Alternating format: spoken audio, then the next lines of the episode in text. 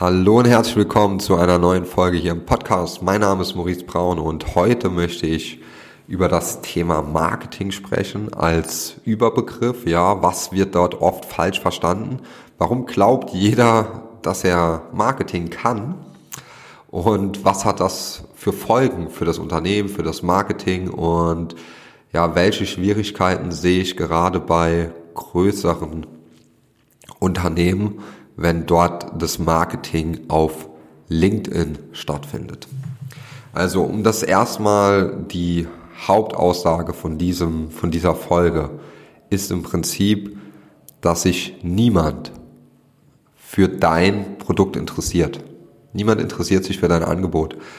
Die Menschen interessieren sich immer nur, wie dein Angebot oder dein Produkt ihre Probleme lösen kann.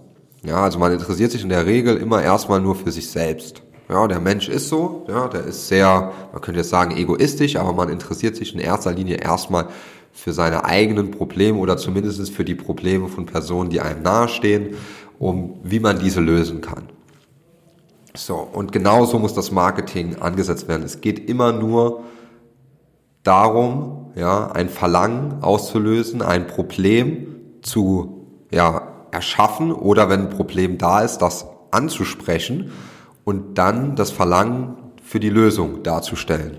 So, wie, was meine ich damit jetzt? Ja, wenn jetzt jemand, ganz banales Beispiel, wenn jetzt jemand übergewichtig ist und er hat ein Problem damit, dass er immer abends zum Kühlschrank geht und bevor er schlafen geht, immer sich nochmal einen dicken Schokoriegel reinhaut, dann führt das zu seinem Übergewicht. Das ist sein Problem. Wenn ich jetzt aber nur in der Marketingbotschaft schreiben würde, ja, du bist übergewichtig und du bist, ähm, ähm, hier ist die Lösung, das ist unsere neue Diät. Dann ist man erstmal wie jeder andere. Ja, wenn man aber jetzt ganz spezifisch darauf eingeht, auf dieses eine konkrete Problem, nachts immer an den Kühlschrank zu gehen, um sich einen Schokoriegel rauszuholen, wenn das die Werbebotschaft oder das Video dann darauf fokussiert ist, dann fühlt sich die Person so angesprochen und sagt, hey, der an dem Video, der hat ja genau das gleiche Problem wie ich. Oder der spricht ja genau das gleiche Problem an, das ich habe. Ja, das ist eine unterbewusste Entscheidung, wo dann die Leute merken auf einmal, oh, das hört sich interessant an. Warum hört sich das interessant an? Weil man ganz spezifisch das Problem beschreibt. So, wie übertragen wir das jetzt auf B2B? Ja, es ist alles immer ähm, People to People, also es geht immer darum, um Menschen. Egal, ob das jetzt B2C oder B2B ist. Aber es gibt trotzdem ein paar Unterschiede.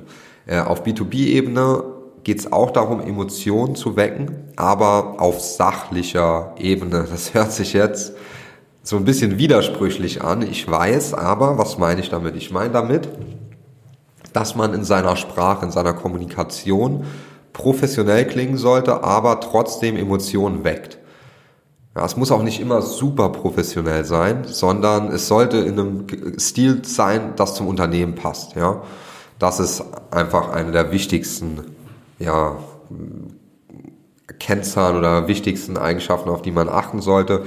Es ist wichtig, das Problem zu wecken. Zum Beispiel, wenn Sie Führungskräfte ansprechen wollen ja, Führungskräfte, die ein Problem damit haben, dass die Chefetage immer Probleme macht und dann gibt die irgendwas vor und man muss das dann an die Mitarbeiter geben. Das heißt, man hat Druck von oben, aber von unten äh, muss man alles weiter kommunizieren. Da entsteht dann auch Stress. Das führt zu Stress bei der Führungspersönlichkeit, das führt zu Burnouts, das führt zu weiteren Problemen. Wenn man das jetzt in der Werbebotschaft richtig anspricht, ja, auch mit einer professionellen Sprache oder einem professionellen Video und dann dieses Problem beschreibt und dann sagt, hey, wir haben hier eine Lösung, ja, um dieses Problem zu lösen. Und so ein bisschen verlangen dann auch noch weg, dass die Leute sagen, oh ja, komm, ich muss jetzt mal was ändern. Dann funktioniert das Ganze auch im B2B sehr, sehr gut, ja. Und das kann man auch auf Maschine anwenden, auf IT-Leistungen, auf andere Sachen. Man muss sich immer nur überlegen, wie ist die Situation.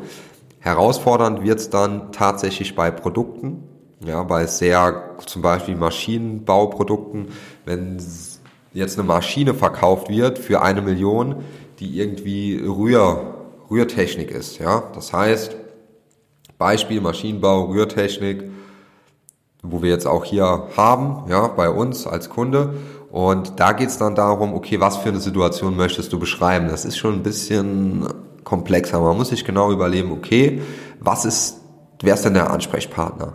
Meistens sind es da dann die Einkäufer. Okay, was ist denn den Einkäufer wichtig?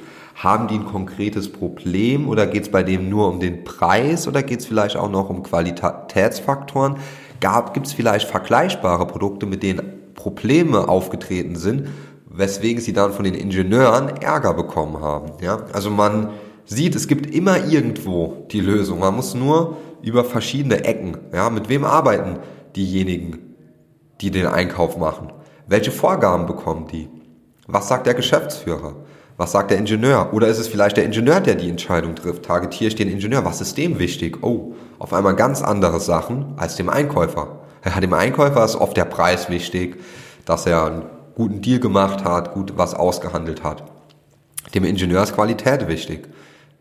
Dem ist der Preis erstmal ja, nicht so wichtig. Hauptsache gute Qualität, lange Lebensdauer und viele andere Aspekte. Das heißt, im Marketing muss man sich immer bewusst machen, mit wem kommuniziere ich. Ja, Marketing ist Kommunikation. Also überlege ich, okay, wer ist der Ansprechpartner, mit wem kommuniziere ich? Und dann schreibe ich die Texte und die Videos, die ich produziere, immer für die Zielgruppe, nicht für mich selbst. Videos von mir teilweise oder auch Kunden, die dann sagen, ah nee, das Video von mir gefällt mir gar nicht. Egal. Trotzdem live nehmen. Das Video ist nicht für dich, ist für deine Kunden. Und wenn es deinen Kunden gefällt, dann nutze das Video, nutze die Anzeige. Ja, es geht darum, dass dein Kunde sich gut fühlt und im ersten Moment nicht du. Ja, und ich kann dir versprechen, dass wenn du das Video oder die Anzeige live schaltest und die bringt wiederum dann viel bessere Ergebnisse, viel mehr Anfragen, dann bist du auch mit dem Video zufrieden. Ja, das war bei mir genauso. Ich war auch nicht zufrieden mit meinem Video, habe lange überlegt, dann dachte ich mir, hey, Maurice, stopp. Ja, du sagst selbst immer so und so und so, also machst du das gefälligst genauso. Und ja, das führt dann auch zu den Ergebnissen, die man sich wünscht. Also was will ich mit dieser Folge einfach nochmal verdeutlichen? immer aus dem Auge der Zielgruppe das Ganze betrachten, das Marketing. Ich weiß, das wird oft gesagt, aber es wird so oft falsch gemacht. Und glaub mir, 90 Prozent von den Onboardings, die ich durchführe mit neuen Kunden, haben diese Basics nicht stehen. Ja, ich muss das alles mit denen neu überarbeiten, mir anschauen, klare Ausrichtung. Und erst, wenn diese klare Ausrichtung da ist, dann funktioniert es auf einmal. Auch schon, ja, gerade ein Beispiel dazu auch ein Kunde, schon viel Geld auf LinkedIn ausgegeben, schon viel gemacht, auch schon Leads generiert, ja, aber dann einfach, okay, ich will mir mal eine zweite Meinung einhören, weil unsere Agentur sagt, ja, das und das und das, das klappt moderat, ja, aber ich habe gesehen, auf LinkedIn, eure Ergebnisse scheinen da nochmal besser zu sein, deswegen würde ich mir gerne mal eine zweite Meinung einholen. Da habe ich mir das angeschaut, habe die Fehler mal aufgezeigt, die gemacht wurden, habe das angepasst, alles. Und dann waren auf einmal die Leadpreise ähm, für ein Fünftel von dem Preis. Das heißt, die Zahlen, jetzt um es einfach, der Einfachheit halber, statt 100 Euro auf einmal nur noch 20. Ja, und das bei gleicher Qualität. Das war natürlich ähm, für mich sehr gut, weil die jetzt langfristiger Kunde sind, was mich natürlich freut. Ja, für die andere Agentur dann eher nicht so gut. Aber ähm, das ist, weil wir uns einfach auf LinkedIn spezialisieren. Ich mache nichts anderes, außer mir LinkedIn-Kampagnen anzuschauen den ganzen Tag. Ich versuche Gemeinsamkeiten rauszufinden. Ich schaue mir an, was funktioniert letztes Jahr, was hat da gut funktioniert, was funktioniert im April gut, was funktioniert im Januar gut, was im Dezember, was kann man ändern, wie kann man spezifische Kampagnen aufbauen, einzelne Kampagnen unterteilen. Und das ist im Endeffekt dann das, was uns auch nochmal ein bisschen unterscheidet. Ja, und wichtig auch eine eigene Software zu nutzen. Ja, wir haben eine eigene Software, die wir nutzen, um nochmal genauer Zielgruppen zu bestimmen. Ja, das heißt, wir kommen da an Entscheider ran, an die man über das normale Targeting gar nicht rankommt. Das sind alles so Kleinigkeiten, die aber dann einen großen Impact haben. Auf jeden Fall, wie gesagt, Marketing immer durch die Brille des Kunden.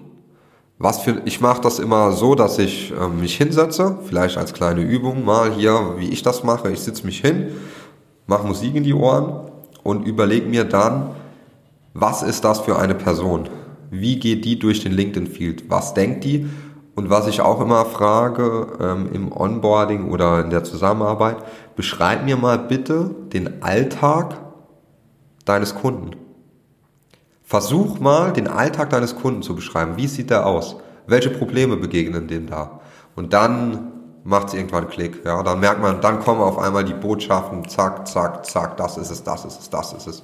Und dafür braucht man halt manchmal auch einfach den Blick von jemand anderem, weil man selbst zu gefangen ist im eigenen Unternehmen. Ja, aber das mal als Übung. So, ich hoffe, die Folge konnte so ein paar Einblicke geben ins Marketing und ja, freue mich dann wenn du bei der nächsten Folge auch dabei bist. Bis dahin, viel Erfolg mit LinkedIn und alles Gute.